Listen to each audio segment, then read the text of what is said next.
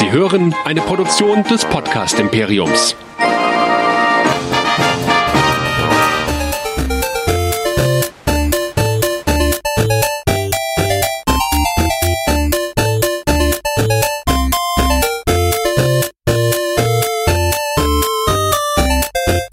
Herzlich willkommen zu einer neuen Ausgabe von Nerdizismus, dem Podcast für Nerds und Cosplayer. Mein Name ist Chris und heute geht's in einem großen Spoiler-Review um Solo A Star Wars Story. Und damit ich das nicht alleine machen muss, Wortwitz hier einfügen, habe ich und der Michael keine Zeit hatte und auch noch gar nicht in Solo war, sondern stattdessen lieber zweimal in Deadpool 2 geht, was ich irgendwie überhaupt nicht verstehen kann, aber das ist ein anderer Cast irgendwann mal in einer Galaxy Far Far Away, habe ich mir heute tatkräftige Unterstützung eingeladen.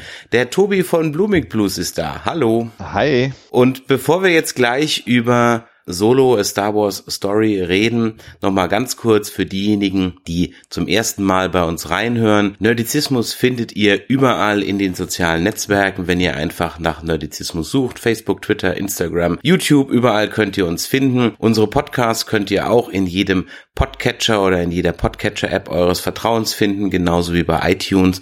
Und wir freuen uns natürlich immer über Reviews und Kommentare. Und ihr erreicht uns neben unserer Webseite nerdizismus.de auch über eine E-Mail-Adresse. Ja, so modern sind wir. info at nerdizismus.de. So, steigen wir auch mal ein. Und an dieser Stelle noch letztmalig die Warnung. Hier wird jetzt gespoilert, dass die Balken krachen. Und äh, wir wollen mal ein bisschen eintauchen in Solo A Star Wars Story. Und Tobi, Herr Gast zuerst, sag mal deinen ersten Eindruck, als du aus dem Kino kamst. Wie ging's dir denn dann? Mir ging's sehr gut. Also ich muss sagen, ich war jetzt bei äh, Force Awakens, Last Jedi und Rogue One, bin ich immer mit so einem so einem gewissen Bauchweh rausgekommen. Äh, einfach auch so die Anspannung, äh, finde ich ihn jetzt gut und oh Gott, was kommt da jetzt? Und ich glaube, bei Solo war es jetzt der erste von den vier Disney Star Wars Filmen, wo ich rausgekommen bin und eigentlich gleich sagen konnte, okay, der hat mir Spaß gemacht. Lag vielleicht auch dran, dass die zwei Jungs neben mir hin und weg waren und total begeistert waren. Sowas beeinflusst einen natürlich auch immer noch ein bisschen. Aber nö, also erster Eindruck war, hat Spaß gemacht und ich habe mir jetzt noch ein zweites Mal angeschaut und das zweite Mal hat diesen Eindruck auch bestätigt. Ja, mir ging's ähnlich. Ich bin auch gut unterhalten rausgekommen. Und mein erster Impuls war so, vielleicht mag ich diese Anthology-Filme einfach lieber als die neuen Saga-Filme. Geht mir auch so eigentlich, ja. Ähm, also es steht, glaube ich, einfach weniger auf dem Spiel. Ne? Also vor allem, wenn das jetzt so Dinger sind wie, wie Rogue One, was halt komplett in sich abgeschlossen ist. Bei Solo schauen wir mal, ob da noch was kommt. Äh, schaut ja irgendwie danach aus. Ähm, aber ja, ich meine, so ein Film, das, das kann man sich so anschauen und ähm, es, es steht nicht so viel auf dem Spiel wie jetzt bei den Saga-Filmen, zumal jetzt äh, 7, 8, 9 ja auch eigentlich so die Skywalker-Saga irgendwie weitererzählen sollten. Und ähm, also da geht's mir auch so, wenn ich dann im Kino sitze, bin ich schon ziemlich nervös, ob das jetzt immer so alles passt und so. Die, in die Spin-offs kann man immer ganz entspannt reingehen. Trotzdem sind die natürlich, also auch beide, Rogue One und auch Solo sind vom Handwerklichen her, ich sag mal, nur solide. Also da sind schon, die haben beide Filme, finde ich, vereint, dass sie große Probleme mit dem Pacing haben. Hm. Nach einem eher, also die brauchen beide sehr lange, bis sie in Fahrt kommen. Und wenn sie dann mal in Fahrt kommen, dann sind sie geil, aber das ist der Film für Ende. Ja. ja. Also ja, das, das ja. war so ein bisschen mein Problem bei dem Solo, wo ich äh, dachte, als der Film zu Ende war, dachte ich, äh, aber das ist doch das, was ich sehen will. Und den anderen Kram vorher, den hättet ihr euch jetzt eigentlich sparen können, so ziemlich. Aber fangen wir vielleicht mal ein bisschen vorne an. Äh, wir brauchen jetzt, glaube ich, da wir davon ausgehen, dass jeder den Film jetzt gesehen hat, wenn er diesen Cast jetzt weiterhört, jetzt nicht auf die Handlung im Einzelnen gehen. Also ich hatte gehofft, dass es so ein klassischer Heist-Movie wird, also so Aha. Gangster, die versuchen irgendwo was zu rauben. Dann waren es aber am Ende irgendwie drei Haste-Movies in einem. und, und, und das hat für mich so nicht ganz funktioniert, weil zum Beispiel dieser Zugraub war zu lang irgendwie. Und er hatte dann auch gar keinen richtigen Payoff, außer dass halt die eine Tante dann sterben musste. Aber Ah. also den Zugraum, also auch das, also das, das Hinkommen, bis sie dann wirklich äh, praktisch dann Richtung Kessel äh, Spice Mines fliegen, das war mir ein Ticken zu lang. Das war mir irgendwie ein Ticken zu lang. Vor allem diese Einführung auch mit dieser Lady Tausendfüßler, äh, Ja, ja. keine Ahnung, wie sie Proxima heißt, Proxima, so, wie ja. auch immer. Äh, Ich dachte, das ist der Villain des Films und das war die dann gar nicht. Das war irgendwie, ja, odd. Ja, ich habe mal versucht, so mal aufzuschreiben, so Akt 1, Akt 2, Akt 3 und so. Und da kommst du eigentlich relativ schnell drauf, dass du hier mit dieser klassischen Drei-Akt- oder Fünf-Akt-Struktur eigentlich gar nicht richtig hinkommst, äh, weil sie so viel reingepackt haben und, und auch so viele wirklich große Sachen. Also dieser Train Heist, dann die ganze Kesselgeschichte, dann die Vorbereitung noch mit dem, ich gewinne jetzt den Falken im Sabak und wir stellen unsere Crew zusammen äh, und so weiter. Also es passiert einfach wahnsinnig viel. Ähm, mir geht's immer so, ich habe mit, mit dem Pacing immer gar nicht so Probleme, weil ich sitz drin und freue mich, dass ich in diesem Universum sein kann. Und äh, so ging es mir in Last Jedi im Grunde auch, äh, dass der jetzt zweieinhalb Stunden gedauert hat, ähm, stört mich gar nicht so, weil man kriegt halt einfach zweieinhalb Stunden Star Wars, du darfst dann zweieinhalb Stunden in dieses Universum eintauchen. Äh, und so, sagen wir mal, als, als direkter Star Wars-Nerd äh, freut mich das irgendwie. Wenn man jetzt einen Schritt zurücknimmt und das Ganze so aus filmischer Sicht anschaut, klar, dann, dann, dann fallen einem so Pacing-Sachen natürlich schon auf und äh, man, man kann sich dann fragen, wieso das jetzt alles so ist oder so. Aber äh, grundsätzlich stört mich sowas unmittelbar immer gar nicht. Ich habe, also andersrum, wo ich wirklich freudig überrascht war, weil du jetzt gerade das Wort stören gesagt hast, was man dem Film nicht so anmerkt, sind, ist die Backstory, die Hintergrundgeschichte hinter dem Film. Also wenn du dir zum Beispiel Suicide Squad ansiehst, dann merkst du eigentlich in jeder Minute, das war so nicht gedacht und irgendwie hatten Ja. die ganz, was ganz anderes vor. Und auch bei Justice League war es ähnlich, ähm, der Wechsel zu Joss Whedon und so weiter. Und hier muss man sagen, es fiel mir, und ich gucke dann natürlich ein bisschen auch danach, aber ich habe jetzt den Film hinter dem Film, also ich habe jetzt nicht erkannt, worauf die früher mal hin wollten. Hast du da Infos, was die eigentlich mal vorhatten? Keine Ahnung. Also ich meine, es war ja ähm, hier mit mit den beiden Casters und ihrem Drehbuch, äh, da scheint es ja so ein bisschen Knatsch gegeben zu haben, ne, dass die halt ähm, irgendwie nicht ganz so mit einverstanden waren, dass sich Lord und Miller nicht so an ihr Drehbuch gehalten haben oder da sehr viel improvisiert haben. Ähm, deswegen, ich weiß jetzt gar nicht, ob das Drehbuch, äh, das jetzt Ron Howard gemacht hat, nicht sogar einfach genau das gleiche ist, mit dem die Lord und Miller angefangen haben. Dass es also so von der Story im Grunde nicht viel anders ist, als es vorher auch gewesen wäre. Äh, also viel mehr weiß ich dazu auch gar nicht. Ähm, es geht mir aber auch so, also Suicide Squad ist ein super Beispiel. Da saß ich wirklich nur kopfschüttelnd drin die ganze Zeit. Ähm, und, und in Solo, so, er, mich, es hat ein bisschen gedauert, bis ich drin war, so die ersten zehn Minuten oder so.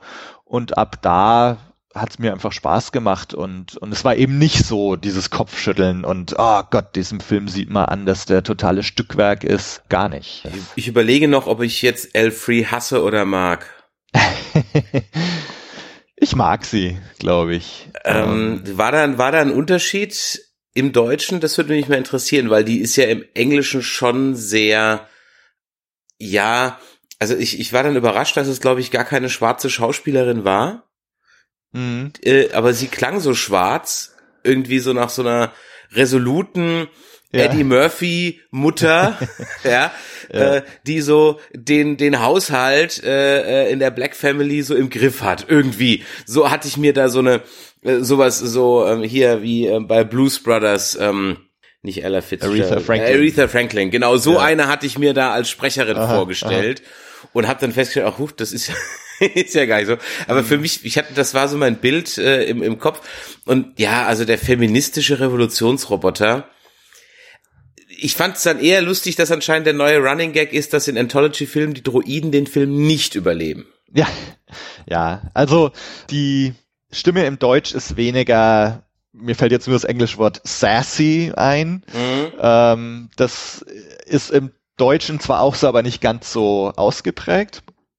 Und ähm, ja, so diese ganze ähm, Druidenrechte Sache, da haben wir im in unserer Blue Milk Blues Reaktionsfolge auch drüber diskutiert. Ähm, die, meine beiden Gäste hat das so ziemlich gestört, dass, dass das gar nicht in den Film gepasst hätte und so weiter.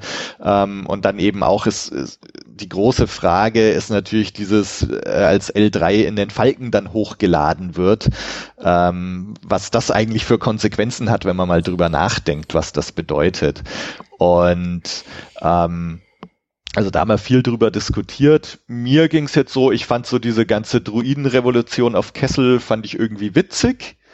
Ähm, es ist aber halt ein Thema, wenn du es jetzt mal wirklich noch weiter denkst, Druidenrechte und so weiter, was das eigentlich für Star Wars-Universum bedeuten würde. Da weiß ich nicht, ob das ein Thema ist, ob jetzt, ob das in Star Wars überhaupt noch aufgemacht werden sollte. Weil wenn man da erstmal drüber anfängt nachzudenken und dann Druidenrevolution und so, dann sind wir einfach in, in eher dystopischen Science-Fiction-Filmen, und was, was irgendwie nicht so ganz die Star Wars-Thematik ist eigentlich. Das ist auch eher eine Star Trek-Thematik, sowas. Hm. Und da gibt's ja auch ganze Folgen drüber. Ähm, eine heißt sogar, wem gehört Data? Ja, also von daher. Ja, ja, und ja. Droide ist ja eigentlich auch, also ich meine, die Droiden sind ja Androiden, okay, sie sehen nicht immer so menschlich aus, aber sie haben ja mehr Gefühle als Data im Grunde genommen und der geht ja nicht mal als Roboter durch. Ja, also ja, ja, ja. Das, das ist sowas, ist, das will ich auch gerne, das brauche ich bei Star Wars nicht. Also Star Wars ist für mich nicht für die großen philosophischen Fragen da, ja. Das ist für mhm. mich nicht so. Also so fand ich äh, vielleicht ganz kurz noch ein Gedanken. Also so, ich fand es jetzt irgendwie ganz witzig, dass sie da hier mit erhobener Faust rausmarschiert und Brothers and Sisters und so. Das war jetzt irgendwie so, insgesamt hat das bei mir schon gezündet. Ist aber tatsächlich ein bisschen die Frage, so äh, nimmt der Film selber dieses Anliegen ernst oder macht er sich eigentlich eher so lustig darüber? Und das war nämlich ähm, mein Problem damit. Ich glaube, ich habe das Gefühl gehabt, dass dieser Film sich irgendwo lustig über und ich habe ich hab das dann gar nicht mal so sehr auf auf Roboterrechte, sondern eher auf Feminismus bezogen, weil sie ja immer von Ski redet, ja und äh, und so weiter. Mhm. Und und ich hatte irgendwie so das Gefühl, der macht sich so ein bisschen also dieser dieser Comic Relief Droide, ist auch so ein bisschen eine Verarschung für so Hardcore-Feministinnen. Nicht, dass man da Dinge kritisieren kann und manche sich mit ihrem Genderwahn meiner Meinung nach auch durchaus lächerlich machen, ja. Ich sag nur die Holocaust-Leugner und Holocaust-Leugnerinnen, ja. Aber das fand ich so ein bisschen so, okay, das ist jetzt schon ein bisschen konservative, also ich fand die schon ein bisschen veräppelnder als ernsthaftes Anliegen. Also die meint, ja. dass sich der, der Charakter meint es ernst, aber so wie es rübergebracht wird, ist es halt einfach ein Comedy-Element und das nimmt dem Ganzen dann wieder die Ernsthaftigkeit. Gen genau, genau, ja. Was meinst du denn zu dieser, ähm, es, es wird ja so angedeutet, ne, so, sie sagt so, Lando äh, loves me und so weiter und, und Kira schaut ganz verdattert. Ähm, ist das, geht, spielt sich das nur in L3s Kopf ab oder, oder ist da mehr hinter dieser Aussage? Also ich glaube nicht, dass da mehr hinter dieser Aussage ja. ist. Also das ging ja so ein bisschen durch die Presse, weil ja so irgendwelche äh, Journalisten den Regisseur dann gefragt haben, ob denn der äh, Lando pansexuell wäre, also Aha. so wurscht, Hauptsache irgendwie, ja. Und, und der einfach nur gesagt hat, boah, keine Ahnung, vielleicht fuck cares? Ja. Und daraus dann so ein Riesending, Lando ist äh, äh, Pan, Metro, Bi, Roboter sexuell, whatever. Also ich hatte es immer so ein bisschen verstanden, dass Elfree das gerne sich wünschen würde, ah. was aber dann auch so wieder ihrer ja, und da ich sie die ganze Zeit als Feministin wahrgenommen habe, halt auch wieder so ein, dem Ganzen so ein bisschen widerspricht, dass sie das dann auf der anderen Seite so offen zur Schau. Also da war für mich ähm, der, ähm, mein Gott, aber da ist schon mal ein Problem, man, man kann sich die Roboternamen nicht so merken.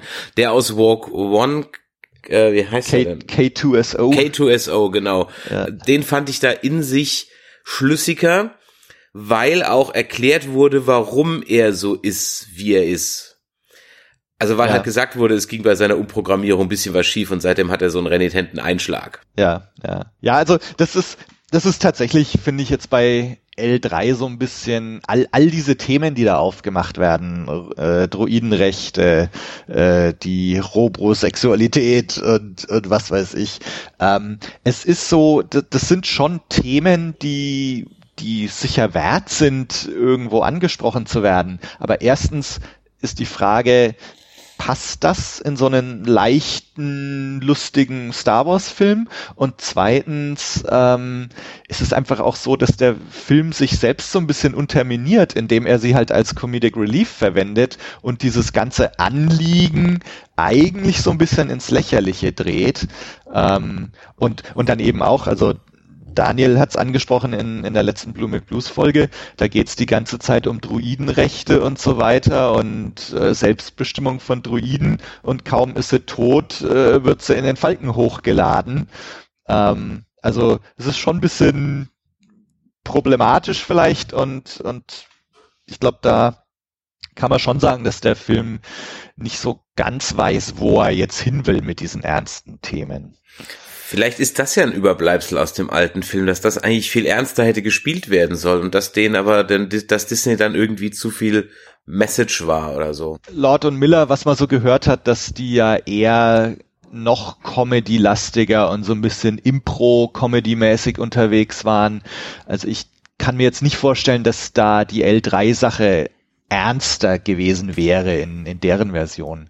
Äh, Vielleicht sogar hätte man, hat man ihr da noch mehr Raum für irgendwelche lustigen Roboterrechte, Druidenrechte Aussagen gegeben. Also keine Ahnung. Ein letzter Punkt zu den Droiden. Hast du C3PO gesehen, der angeblich irgendwo gewesen sein soll? Also ich habe natürlich jetzt nur einmal geguckt, aber ich habe, wo, wo war denn, wo soll denn der gewesen sein?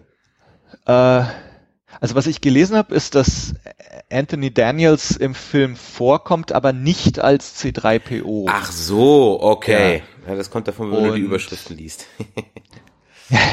genau. Nee, äh, ich bin mir nicht ganz sicher. Es gibt doch diesen einen Wookie, der so ein, so ein bisschen Planet der Affenartiges Gesicht hat. Boah, der war ganz schlecht. Der war ganz Genau, und- schlecht. Ich, ich, warum war der denn so schlecht?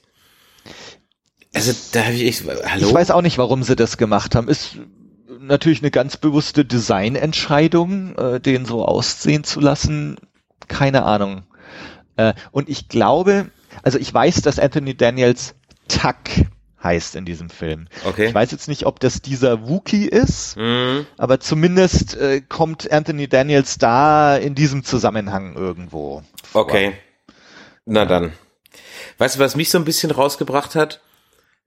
Boris Beckers Tochter. Die nicht Boris Beckers Tochter ist, aber aussieht wie Boris Beckers Tochter. Und als sie den Helm abnimmt, habe ich echt gedacht so, Ja. das ist jetzt hier Erma-Cover, echt jetzt? Ja? Oder so, nee, das ist sie nicht. Ist das jetzt die Boris-Tochter? Ey, die ist doch viel zu alt, also die ist jünger als jetzt die Schauspielerin, so.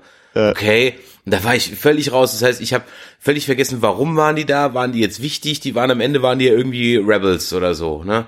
Waren gar keine Ja, anderen Gangster. so eine, so eine Proto-Rebellentruppe. Ja. irgendwie sowas. Also Ja. da war ich, da war ich völlig raus. Den Helm und nicht so, was ist das Nee, äh, kann ich, ja. da da ging's mir so, äh, ich, Boris Becker Tochter, keine Ahnung, könntest mir jeden vorsetzen und sagen, das ist die Tochter von Boris Becker, da, Sie also habe ich keine Ahnung, insofern hatte ich diese Assoziation nicht. Ähm, Nein, nein, also sie, Google, äh, schau dir mal, er, ich glaube, ich weiß nicht, wie heißt die, Anna Ermakova, ich weiß nicht, wie ihr, wie ihr, wie ihr Name heißt, die, der, ähm, aus der Besenkammer, also das Produkt des äh, Flirts aus der Besenkammer. okay. Und als das Kind äh, äh, vor, keine Ahnung, 15, ich weiß nicht, wie alt die ist, die müsste jetzt irgendwas zwischen 15 und 18 sein, vielleicht ein bisschen, ja, sowas, äh, geboren wurde, da äh, war relativ schnell in der Bildzeitung ein Babyfoto von ihr. Aha. Und es, das ist, das, dieses Kind sieht so aus wie Boris Becker, dass du also, du brauchst keinen Vaterschaftstest dafür. Es ist, es ist einfach, ja, es ja, war schon als, als, als sechs Wochen altes Kind war es schon völlig in your face, ja. Und es hat sich halt seitdem einfach nicht geändert. Und die Ähnlichkeit, also ich habe die jetzt ja auch nicht täglich auf dem Schirm, ne, aber äh, ich habe echt, die nimmt den Helm und ich so, ach Gott, das ist die Emma-Cover. Also, das kann nicht sein, ja. Ähm, Scheiße, jetzt, ich habe gerade die Bilder hier offen, das kriege ich jetzt nie wieder aus meinem Kopf raus. Vielen Dank. ähm, bleiben wir mal ein bisschen beim Cast. Ja. Ich fand, Emilia Clark war komplett unnötig. Woody Harrison fand ich super. Ja. Das, der hat auch reingepasst. Äh, Emilia Clark, ja, es hätte jetzt ganz ehrlich irgendjemand sein können. Unser Forever Nerd Girl hat sich ein bisschen an ihrer Garderobe gestört, die dann teilweise einfach sehr normal war. Also mhm. dieses Abendkleid und so, das hatte halt gar nichts Spaciges irgendwie. Es war halt einfach ein schwarzes Abendkleid und so. Ich, ich habe halt immer noch nicht meinen Frieden gemacht zwischen dem, was jetzt aus dem Canon gilt und was jetzt Legends wird und so weiter. Mhm. Weil Crimson Dawn ist meines Wissens doch diese Prinz Gijor-Geschichte und ist doch, glaube ich, ein völlig eingeführtes, im EU eingeführtes Verbrechersyndikat. Das war jetzt nicht extra made up for the movie, wenn ich mich recht entsinne. Also die also ich glaube, es ist schon neu. Ähm, das von von diesem Printstar, das das war die äh, Black Sun. Ah, Black Sun, okay. Okay, ja. dann ist es halt Aber Black Sun und Sonnenaufgang. Crimson äh, Dawn, ja, genau. Eben, ja, okay. Also es ist schon, es ist schon, ich habe auch, als ich als als sie das erwähnt haben, habe ich gleich gedacht, hm, gibt's das schon, gibt's das schon? Ähm, also es sind, gibt viele so Momente in, in Solo, wo Sachen vorkommen, wo du dich fragst, ist das jetzt schon offiziell EU gewesen oder haben sie es gerade neu erfunden? Ähm, auch mit Enfys Nest, ähm, als sie den Helm abnimmt und so und und und wer sie ist und überhaupt da war ich auch war ich mir auch nicht sicher, ob es die eigentlich schon irgendwo gibt. Dann der Dryden Voss war ich mir auch nicht sicher. Ich meine Voss, der Name, den gibt's natürlich schon im Star Wars Universum im EU. Ähm, oder ich glaube sogar jetzt offizieller Kanon, oder? Boah, der Quinlan Voss, weiß jetzt gar nicht, ob der offiziellen Status hat im Moment. Aber egal, das führt jetzt vielleicht zu weit. Äh, aber nee, ich glaube, die Crimson Dawn, das ist schon eine neue Geschichte, aber lehnt sich halt sehr an, an Sachen, die da schon existiert haben. Ja. Und also wir wollten jetzt gar, wir waren ein bisschen beim Cast. Also Emilia Clark, ja. wie gesagt, hätte es für mich nicht gebraucht. Also sie bringt da jetzt nicht den Glamour rein, den, den man sich irgendwie erwartet hätte und dann ist es halt so ein bekanntes Gesicht. Also ich finde solche Filme, das Schöne bei Rogue One fand ich ja, dass die keiner kannte. Also mhm. Felicity Jones war jetzt natürlich kennt man die, aber so viele bekannte Filme hat die jetzt auch nicht gemacht und von den anderen, ja, die hast du eigentlich noch nie gesehen. Ja. ja und ja. das fand ich jetzt auch, ich fand auch diesen ähm, äh, Aaron Reich oder wie er heißt, Aaron All, ja. Allreich oder wie heißt er? All, Alden Aaron Reich. Alden ja. Aaron Reich, genau. Ich fand den jetzt okay. Also er hat ja. jetzt nicht versucht, ein Han Solo Imitat abzugeben. Ja.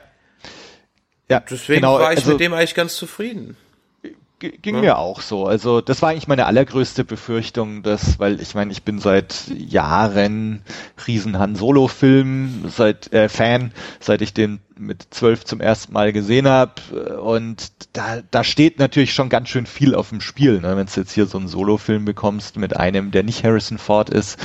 Ähm, das war meine größte Befürchtung, aber ich finde, er hat seine Sache gut gemacht, teilweise hier so Gestik und Körpersprache wirklich on Spot. Ähm, ich weiß jetzt auch nicht, es gibt ja so ein paar äh, hier den, den Anthony Ingruber oder wie er heißt, gibt's ja auch ja. so ein, so ein YouTube-Video, wo ja. er einen Harrison Ford nachmacht, was natürlich schon super ist. Und es gibt noch einen anderen, Jamie Costa heißt der, glaube ich. Ähm, aber ich weiß nicht, ob das funktioniert hätte, wenn du einen ganzen Film so eine Harrison Ford-Imitation vorgesetzt bekommst, ob das nicht irgendwann zu doof wird. Äh, und da finde ich, hat er so eine ganz gute Gratwanderung hinbekommen zwischen Gestik, Mimik, äh, Körperhaltung nachmachen, aber halt auch irgendwie einfach so sein eigenes Ding machen. Ähm, zur Emilia Clark vielleicht noch ganz kurz. Ich finde, es gibt so eine Szene, ich glaube, das ist sogar gerade diese Szene, ähm, wo sie sich mit L3 unterhält und L3 sagt, dass Lando auf sie steht. Da finde ich, wirkt Emilia Clark so ein bisschen wie ein Fremdkörper im Cockpit des Falken.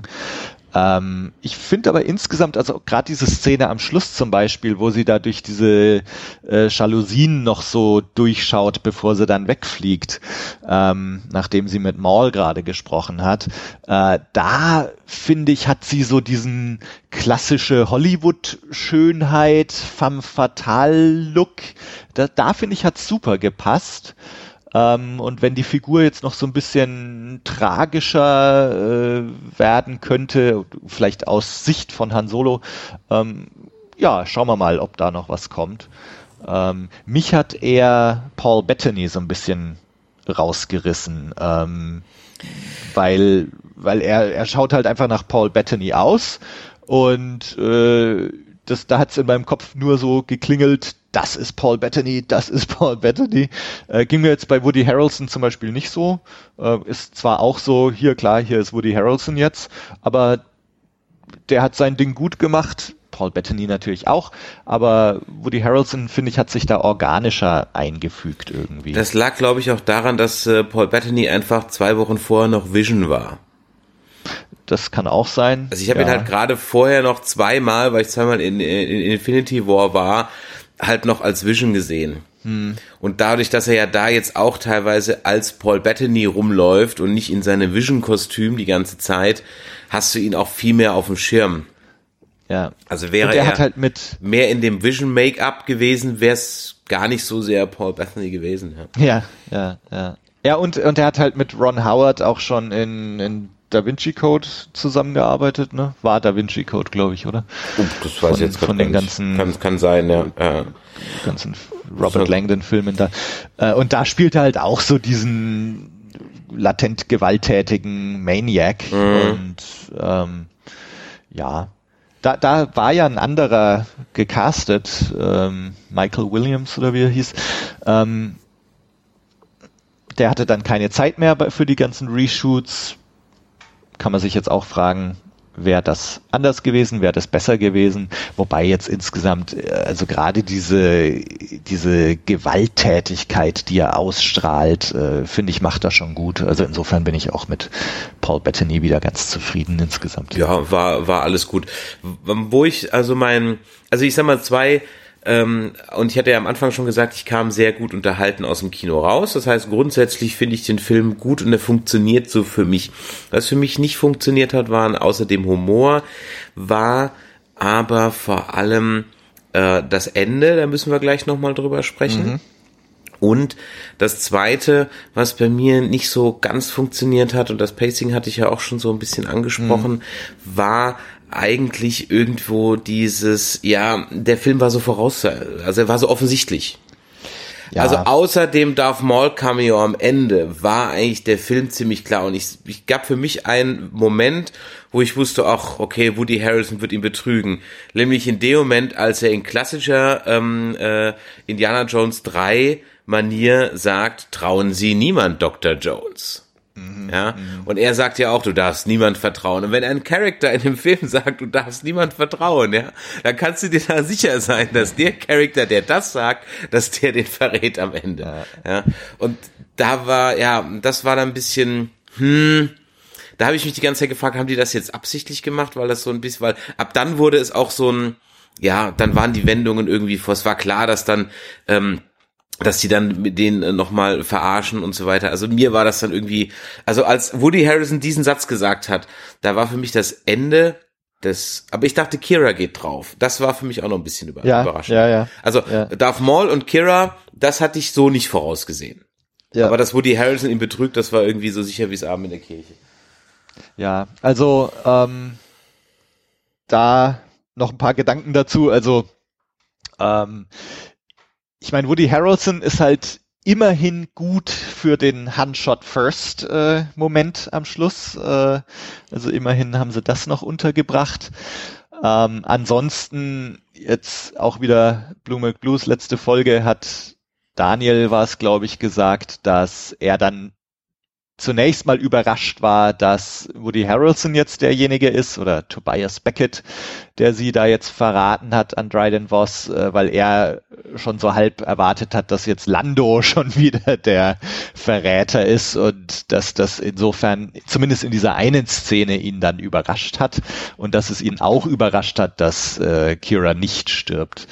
Ähm, dem würde ich, glaube ich, in beiden Fällen zustimmen, wobei ich jetzt äh, nicht erwartet habe, dass Lando derjenige ist, der sie da an Dryden Voss verrät. Was die Vorhersehbarkeit angeht, ähm, ich finde der Film, er hat halt so ein paar Sachen, die er vermeintlich abhaken muss. Äh, Han gewinnt den Falken, Han trifft Lando, Han trifft Chewie, äh, und dann so ein paar unnötige Sachen. Hahn bekommt seinen Nachnamen, oh, Hahn ja. bekommt seinen Blaster. ähm, also ich finde, der Film wird immer dann stark, wenn er sich davon wegbewegt. Und also ich hätte das alles gar nicht gebraucht. Dass er jetzt Chewie trifft, okay. Dass er Lando irgendwie irgendwann irgendwo treffen muss, ja, auch okay. Und sag mal, das Sabak-Spiel mit dem Falken, das ist halt so äh, legendär, dass er das jetzt zeigen, kann ich verstehen, aber der Film, er hangelt sich halt so ein bisschen an diesen vermeintlichen Themen vorbei, die abgehakt werden müssen. Das nervt mich so ein bisschen, ähm, aber es war insgesamt auch viel besser, als ich befürchtet hatte. Ähm, ich habe im Vorfeld immer gesagt, ich hoffe, der Film wird nicht so wie diese äh, River Phoenix äh, zehn Minuten in Indiana Jones in der letzte Kreuzzug, wo in diesen zehn Minuten aber auch noch jeder Aspekt von Indiana Jones irgendwie reingepackt wird. Vom Hut zur Peitsche zur Narbe zur Schlangenphobie. Äh, und ich finde, das haben so bei Solo noch insgesamt ganz gut gelöst, aber so die einzelnen Plot-Elemente sind natürlich schon irgendwie auch vorhersehbar gewesen. Mich wundert, dass aus den Würfeln so ein Riesengeschiss gemacht wird seit zwei Filmen, ja, die vorher in einer Szene für fünf Sekunden im Bild hingen und dann mhm. wahrscheinlich wegen Continuity Error nicht mehr drin hing. es, ist, ist echt, äh, plötzlich sind die Würfel ein Riesenthema, ja. Denke mir so, okay, bis Last Jedi habe ich die Würfel nicht mal bewusst wahrgenommen. Ich musste noch mal in New Hope kurz reingucken, um die Würfel überhaupt wahrzunehmen. Ja? Und ich habe New Hope, ja. glaube ich, keine Ahnung, in jeder Fassung 20 Mal gesehen, aber die Würfel, äh, nee, aber die waren irgendwie, ja, die sind plötzlich sind die Würfel ein Riesending. Aber auf jeden Fall. Ja, das komisch. Ist halt jetzt die Story Group, ja, die haben ganze Arbeit geleistet. Genau, ja. ähm, aber komisch, dass ich fand jetzt die die die ersten fünf Minuten von mit River Phoenix finde ich zum Beispiel echt ziemlich geil. Also okay, aber äh, das ist jetzt ein anderes anderes ja. Thema. Ja, also wie gesagt, das war für mich ein bisschen zu voraussehen. Aber jetzt kommen wir noch mal zu dem Reveal am Ende ja. mit Darth Maul. Und ich dachte eigentlich, äh, als sie dann äh, sagt, okay sie kriegt dann jetzt einen Anruf oder sie ruft da jetzt ihren Oberbots an, dachte ich, jetzt kommt Boba Fett. Äh, nee, nee, nee, nee, nee, äh, Jabba, sorry, Jabba, Jabba, sorry, Jabba, Entschuldigung. Dachte, jetzt kommt Jabba. So, aber von, von, also für mich war das dann so und dann plötzlich so Darth Maul und dann habe ich erst gedacht, Moment, der Imperator? Ja, äh, das habe ich auch erst gedacht. Der Imperator? was? was? Der Imperator ja. jetzt? Ernsthaft? Aber ja. den hätte ich sogar noch mehr verstanden, weil, also von allen Charaktern, die man hätte als Cameo reinbringen können, war jetzt Darth Maul Art, den ich am wenigsten gebraucht hätte und den ich natürlich auch am wenigsten erwartet hätte und der mhm. für mich jetzt auch so gar keinen Sinn macht, weil jetzt bin ich schon wieder in so einer Nummer. Ich musste für mich das auch erst zeitlich einordnen, wann spielt das überhaupt eigentlich? Ah, Wann ah. spielt das jetzt? Das spielt ja dann schon, wenn es das Imperium gibt. Das heißt, Darth Maul ist schon tot. Das heißt, ich muss eigentlich als Zuschauer jetzt wissen, dass der gar nicht tot war, ah, sondern ja. eben in Rebels, ne? Nee, er kommt ja, ja schon in Clone Wars wieder. Mhm. Er kommt ja schon in Clone Wars wieder.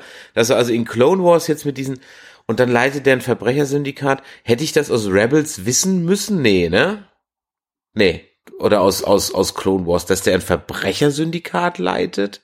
Nee, das ist neu in dem Film jetzt hier hinzugekommen. Ich glaube ja. Also ich äh, habe ja Rebels äh, bisher vernachlässigt. Also insofern kann ich es jetzt nicht äh, hundertprozentig sagen, aber ich glaube, das ist neu, diese Sache. Ja. Ähm, Was hast du gedacht, als du ihn gesehen hast? Äh, ich habe ich habe das Ganze mit so einer gewissen, mit so einem gewissen Seufzer hingenommen, ähm, weil, sag mal, für mich, wenn du jetzt Episode 1 anschaust, dann ist Darth Maul halt tot.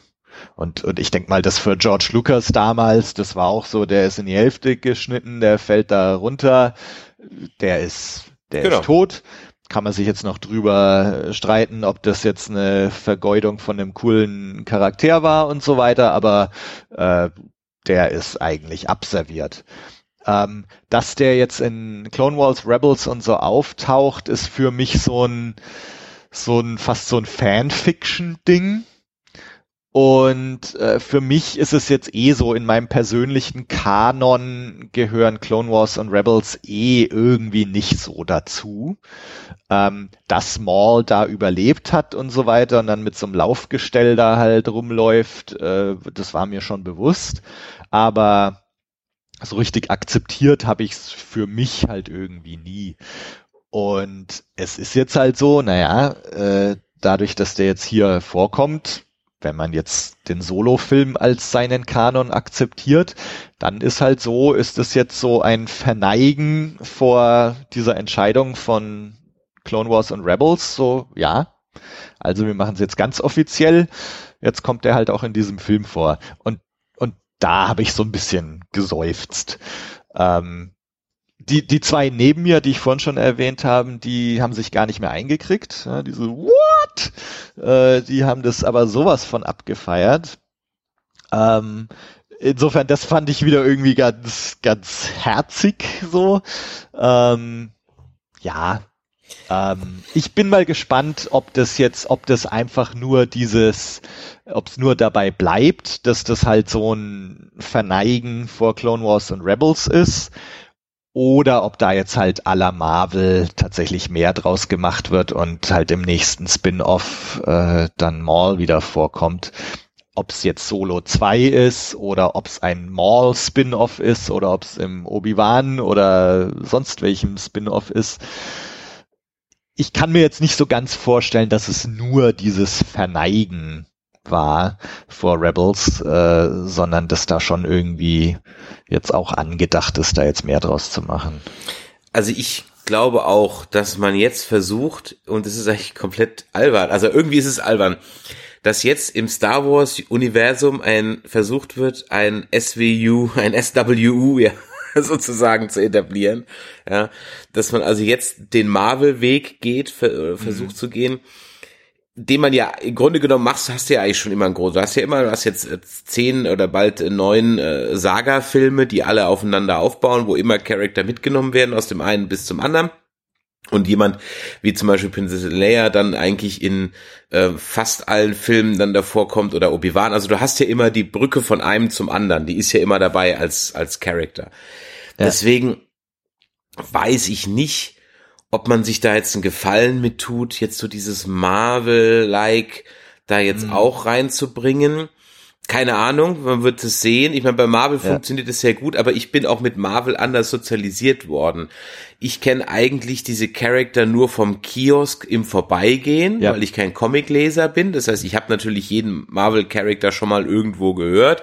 Auch sogar von dem Doctor Strange habe ich schon mal gehört, ohne zu wissen, wer das war ja, so dass ja. mir diese Filme dann durchaus etwas Neues erzählen. Mit einem Boba Fett oder mit einem Maul oder so bin ich aber schon 20 Jahre, 30 Jahre, 40 Jahre unterwegs.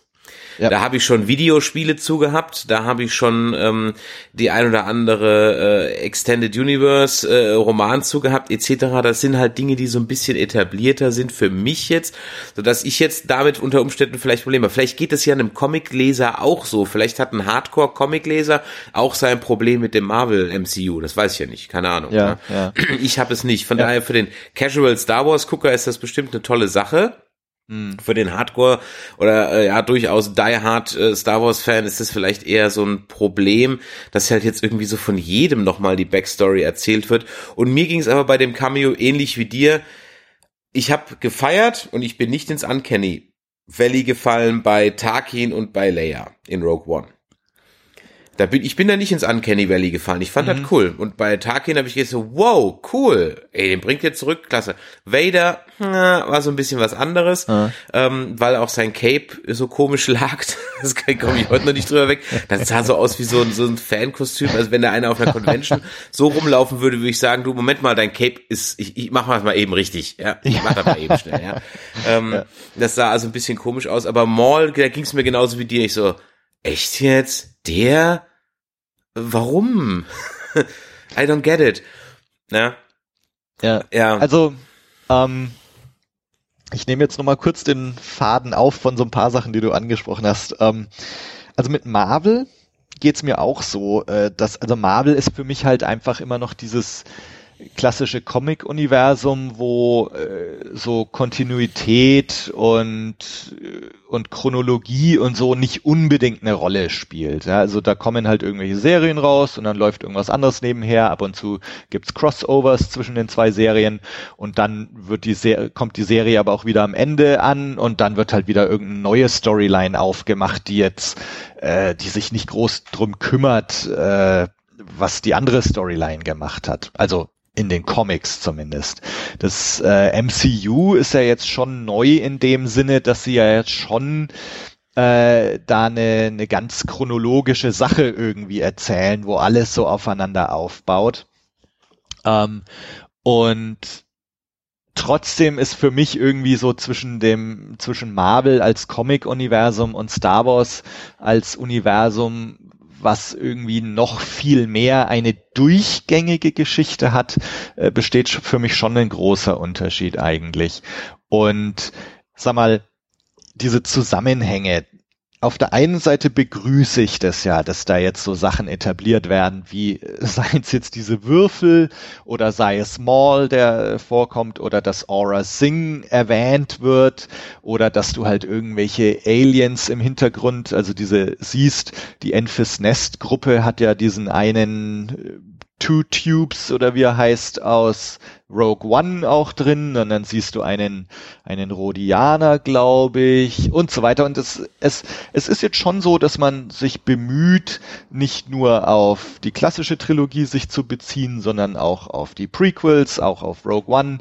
Und grundsätzlich begrüße ich sowas eigentlich. Das ist halt so ähm, was jetzt zum Beispiel in, in den Prequels und so, also äh, wenn man sich oder, oder auch die klassische Trilogie, wenn man das gleich von Anfang an geplant hätte, würde es da wahrscheinlich auch noch viel mehr so Verbindungen geben. Und dann hätte es vielleicht auch diese Verbindung, dass jetzt 3PO und R2 auch noch in Episode 1, 2, 3 vorkommen müssen, hätte es dann vielleicht gar nicht gebraucht, weil man es auf andere Weise irgendwie eleganter hätte lösen können. Mhm. Aber also grundsätzlich begrüße ich sowas. Was ich aber, worauf ich eigentlich keinen Bock habe, ist, dass jetzt diese ganzen Spin-off-Filme irgendwie alle miteinander zu tun haben. Dass jetzt also Maul als Bösewicht etabliert wird und der kommt jetzt als Bösewicht im Boba-Film vor. Und de, also dass da quasi dieses MCU äh, jetzt imitiert wird in diesen Spin-offs. Da ich glaube, das wird eigentlich passieren. keine Lust drauf. Hm. Und ich befürchte, dass genau das passieren wird. Ja, ja. Ich, das ist einfach, glaube ich, gerade so der, der Zeitgeist und ich glaube, dass da die Versuchung einfach sehr groß ist, das so zu tun. Ich würde mir aber wünschen, dass die Prequels irgendwie, wie es bisher halt ist mit Rogue One und Solo, dass die halt irgendwie eigenständig sind, so für sich stehen können und dann ist aber auch gut. Also ich brauche das jetzt nicht, dass jetzt da auf einmal lauter Verbindungen bestehen. Genau, das war. Aber das, schauen wir mal. Ja, aber das war, das da war so ein bisschen mein Problem am Ende, wo ich dachte, okay, also wäre jetzt Jabba gekommen statt statt Maul, dann hätte mhm. es a für mich irgendwie mehr Sinn gemacht, weil man dann auch das hätte für mich gereicht als Begründung, warum dann Solo vor Jabba auf der Flucht ist, weil er ihn halt betrogen hat. Hm, hm. Weil das hat eigentlich für mich noch so ein bisschen gefehlt. Also auf der einen Seite wäre es halt so offensichtlich gewesen, aber andererseits, so, die haben jeden Furz und Feuerstein erklärt, auch Dinge, die ich überhaupt nicht wissen wollte, also woher sein Name kommt und wie er jetzt zu dem Blaster kommt, dass ich dachte, okay, aber die Nummer, warum er Jabba so viel Geld schuldet, die hätte ich dann jetzt dann doch ganz gerne gewusst. Also wenn schon, dann die. Der Film wäre für mich dann einfach rund gewesen und dann hätte ich jetzt keinen weiteren Solo-Film gebraucht. Brauche jetzt auch nicht. Ich kann auch gut schlafen ohne. Aber wenn, dann sage ich jetzt so, na gut, jetzt müsste auch schon einen zweiten machen, damit die wenigstens weiß, wie die Nummer weitergeht. Oder, und das glaube ich halt eben, dass die jetzt so ein MCU oder ein Star Wars äh, Universe aufbauen, wobei es das ja eigentlich halt schon gibt. Ja, ja ich würde ja. mir dann einfach mal Star Wars Filme wünschen, ohne irgendeinen etablierten Cameo-Character whatsoever. Also einfach nur mal eine Geschichte in dem Sandkasten Star Wars, hm. die sich um keine Ahnung was dreht. Zum Beispiel fand ich die Idee dieser Realserie, die sich um die Gangster dreht, die fand ich ganz gut. Ja. Aber ob ja. die jemals kommen wird, also ob die, die Realserie kommt ja, aber die wird sich jetzt nicht um diese Gangstergeschichten drehen, glaube ich. Ja, so so war es, glaube ich, mal irgendwie gedacht. Ja. Naja. Das, was jetzt John Favreau macht, ne?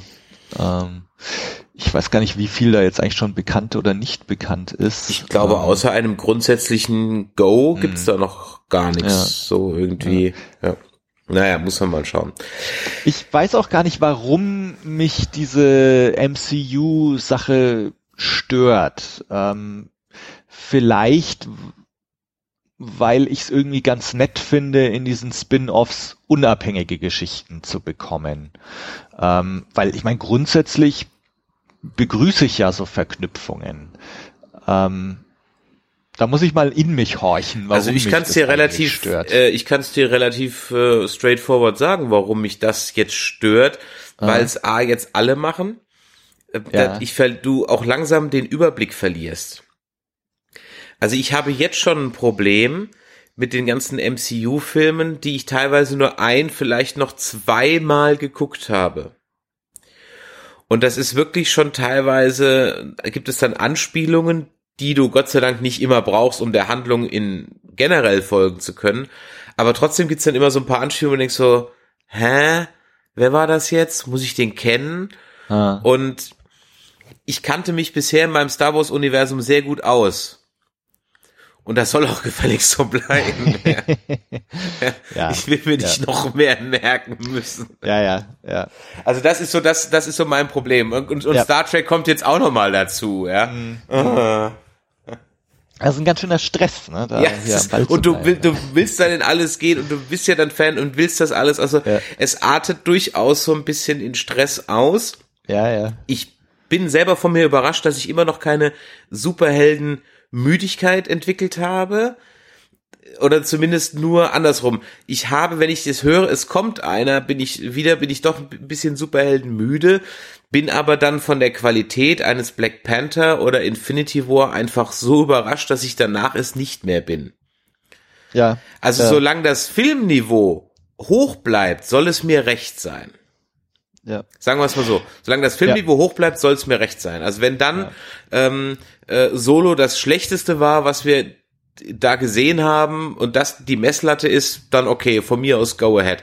Aber ich habe halt irgendwie so die Sorge und das ist glaube ich so die diese Metasorge, die über allem drüber ist, hm. dass es totgeritten wird, man nicht weiß, wann man aufhören muss und es eigentlich dann irgendwie so ja und ich für mich als Fan mich dann bewusst dafür entscheiden muss, ich werde jetzt Star Wars clean. Hm. So. Das ist aber viel, viel Meta. Das muss ja nicht so kommen. Ja, ja, ja, ja. Ja, ich glaube tatsächlich auch. Also wenn man, wenn man jetzt schaut, was bisher passiert ist äh, in den vier Filmen seit Disney, ähm, also ich finde, man kann insgesamt schon ganz zufrieden sein. Also wir haben zwei ziemlich coole Spin-offs bekommen ähm, und also insofern würde ich auch sagen, jetzt warten wir erstmal ab, was jetzt ja. auch äh, so als nächstes Spin-off kommt. Ich denke, dass die nächsten zwei Spin-offs diese Richtung ganz deutlich vorgeben werden. Also wenn die jetzt den Solo, also wenn es zum Beispiel einen Boba-Film geben sollte als nächstes und dann kommen da Solo und Lando auch wieder vor, äh, dann ist, glaube ich, relativ klar, dass uns so eine Art MCU hier bevorsteht.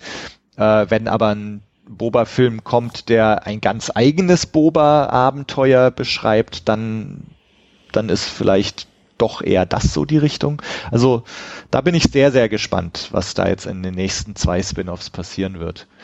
Insgesamt, äh, jetzt auch von wegen, gibt's Solo 2, gibt's Solo 3 vielleicht sogar irgendwann.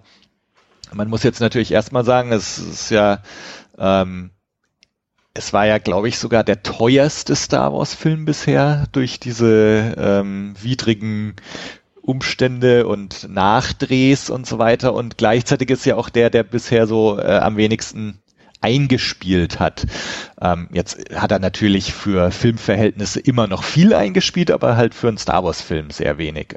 Also grundsätzlich die Frage, wird es eine Fortsetzung geben? Ähm, für mich ist es so, ich fand jetzt bei, bei dem Film schon, das war so ein Film, hat's den gebraucht? Nö. Aber ich bin froh, dass er existiert, weil er mir insgesamt viel Spaß gemacht hat. Und genauso sehe ich es im Moment eigentlich auch für Solo 2. Unbedingt brauchen tut's ihn nicht. Aber wenn der wieder Spaß macht und wenn er sich vielleicht so ein bisschen von diesen vorhersehbaren Plot-Elementen befreit, könnte es ein richtig gutes Abenteuer werden. Mhm. Also vielleicht machen sie es ja auch so, ähm, dann wären wir halt wirklich beim MCU, dass sie ja eigentlich die Geschichte über jeden Charakter hinweg erzählen. Also auch wenn der dann Captain America Civil War heißt, ist es ja eigentlich ein Avengers-Film. Mhm. Ja, mhm. so dass man da vielleicht sagen kann, naja, das ist halt ein Film mit Fokus auf Boba Fett, aber diese Crimson Sun Geschichte, Maul, Chewie, Han etc. kriegen so viel Screentime, dass es am Ende halt dann in Solo 2 ist, auch wenn er nicht so heißt. Ja. Könnte ja auch Und sein. Das ist, das ist gut, dass du das ansprichst, weil das ist vielleicht genau das, was ich nicht will. Weil, Und wenn weil, ich wetten müsste, würde ich sagen, genau so kommt hm. es. Hm. Weil das ist halt, ich meine, Avengers, sie haben es ja jetzt immer irgendwie noch ganz gut gelöst, dass, dass sie 20 Hauptcharaktere in ihrem Film haben, aber es, ich meine, es ist halt schon schön, jetzt in, in Solo kannst dich irgendwie auf, auf Han und Chewie konzentrieren. Lando kommt auch noch drin vor. In Rogue One konntest du dich irgendwie auf, auf die Story von Jin Erso konzentrieren. Und du hast nicht immer so dieses Problem gehabt, äh, wie kriegen wir jetzt noch Charakter XYZ in diese Story mit rein. Und, und deswegen glaube ich auch für so einen Boba Fett-Film zum Beispiel, ich würde begrüßen, wenn dieser Film sich einfach auf Boba Fett konzentriert ähm, und eben nicht zwanghaft jetzt noch Solo und Lando und Maul und was weiß ich wen alles noch einbaut. Doch, der muss, der muss ja, ja. der muss ja die Verbindung irgendwo, die, die müssen jetzt noch Jabba irgendwo reinbringen. Und ja. jetzt haben sie die ersten, den ersten Elfmeter haben sie jetzt schon verschossen. Und jetzt kommt der zweite und bei einem, du könntest ihn jetzt bei einem Obi-Wan-Film reinbringen, wenn der auf Tatooine spielt, aber ich frage mich halt, interessiert mich, was Obi-Wan auf Tatooine gemacht hat all die Jahre lang. Sich mit Sandleuten gekloppt, keine Ahnung. Das heißt, du könntest es da reinbringen wenn der kommt, aber der ist ja, glaube ich, noch überhaupt noch nicht bestätigt, sondern der einzige, der jetzt wirklich offiziell bestätigt ist, ist ja der Boba Fett-Film, wenn ich mich recht entsinne. Das ist der einzige, der. Also ich weiß auch nicht, ob also ganz offiziell. Also auch richtig offiziell ist wohl noch gar nichts, aber es scheint wohl auf den Boba ja. Fett-Film hinauszulaufen. Mhm. Und da ist ja die Frage, was für eine Story erzählst du? Entweder erzählst du die Geschichte, nimmst Daniel Logan, wie alt ist der jetzt? Der ist jetzt so Ende, Ende 20 Mhm. Ähm, Anfang Mitte 30 nimmst also Daniel Logan, der den kleinen Boba Fett in den Prequels gespielt hat und erzählst jetzt dann mit ihm, wie er Boba Fett wird, so eine Origin Story. Hm, oder sagst du, okay, es gibt den Charakter Boba Fett schon, weil er es halt ihn halt gibt und er hat schon mehr Backstory als nötig und wir erleben jetzt einfach ein Abenteuer mit ihm oder sagst du, wie er aus den Fängen des Imperiums in die Hand von oder als Scherge von Jabba wird? Keine Ahnung. Ja. Irgendwie so ein Kram. Ja. Ich weiß es nicht. Also ja, und das ist halt eben so dieses, hm, da hätte ich vielleicht jemand am Ruder, der mehr Fan als Board-Member ist. Weißt du, was ich meine? Ja, ja, ja. Dass am Ende nicht einfach so ein eiskaltes Produkt draus wird. So, das rein, das rein, das rein und dann wird schon werden. Star Wars oben drauf, einmal durch den Quirl, passt schon. Ja. ja. Und äh, ja, dann mal gucken. Aber vielleicht tun wir den Leuten auch Unrecht. Nun denn, also man kann ihn empfehlen. halten wir ja. und du hast es gerade eben gesagt, äh, äh, man hätte sie nicht gebraucht. Ja, tut er weh? Nein. Guckt man ihn sich gerne an? Ja. Also von daher, geht rein. Ähm, kannst du noch sagen, soll man in Englisch oder auf Deutsch gucken? Äh, ich würde, schaut euch beides an. Äh, das, es ist ein Beispiel für einen Film, wo die deutsche Synchro zumindest bei Han Solo besser ist als das Original. Und zwar, weil der einfach so nach Wolfgang Pampel klingt, also dem okay. Harrison Ford Synchronsprecher. Ach, schau an, okay. Ähm, und da bekommt dieser Film noch einen ganz anderen Touch, der im Englischen, wo die Stimme ja schon anders ist als Harrison Ford. Ähm, also ich, jetzt habe ich vergessen, wie ich den Satz angefangen habe, aber äh, im, im Deutschen ist er irgendwie noch näher an dem am deutschen Han Solo. Und ah, das an. ist eine ziemlich tolle Sache eigentlich. Also insofern äh, gerade bei Han Solo würde ich äh, Deutsch empfehlen. Ähm, wir haben es vorhin angesprochen, L3 und so weiter. Ich glaube, da ist die englische Stimme noch ein Tick besser, aber schaut euch beides an. Genau. Gebt Disney noch mehr Geld, geht zweimal ja, rein. Genau. Ja. ja. ja. Und, und äh, gibt, gibt ihnen noch mehr Geld, geht zweimal in Infinity War und in Deadpool 2 und ja, gibt Disney einfach noch mehr Geld. Ähm, ja, Mensch, Tobi, vielen Dank, dass du da warst am frühen Morgen. Und ähm, ja, wenn ihr gefreut. mehr vom Tobi hören wollt, dann äh, wo kann man dich denn finden? Auf www, äh, nee, www.bluemilkblues.de auf der Webseite findet ihr den Podcast, die ganzen Folgen, Links zu Facebook, Twitter, iTunes und Co. Also schaut einfach mal auf der Website vorbei. Prima. Und äh, wir freuen uns natürlich immer, wenn ihr eure Kommentare zu dem Film abgebt. Wie hat er euch gefallen? Haben wir irgendwas vergessen? Hätten wir irgendwas besprechen müssen? Oder haben wir komplett Unrecht mit dem, was wir gesagt haben? Schreibt es in die Kommentare, schreibt es auf nerdizismus.de oder schickt uns eine E-Mail an info@nerdizismus.de. Wir hören uns spätestens in zwei Wochen wieder mit der nächsten Folge von West Nerds, falls nicht vorher irgendwie noch was dazwischen kommt. Ach nee, wir sind, glaube ich, in Jurassic World. Stimmt, vorher kommt wahrscheinlich noch was zu Jurassic World. Also, freut euch drauf. Bis die Tage. Tobi, dir vielen Dank. Euch vielen Dank fürs Einschalten und für eure Zeit. Und bis die Tage. Ciao. Ciao.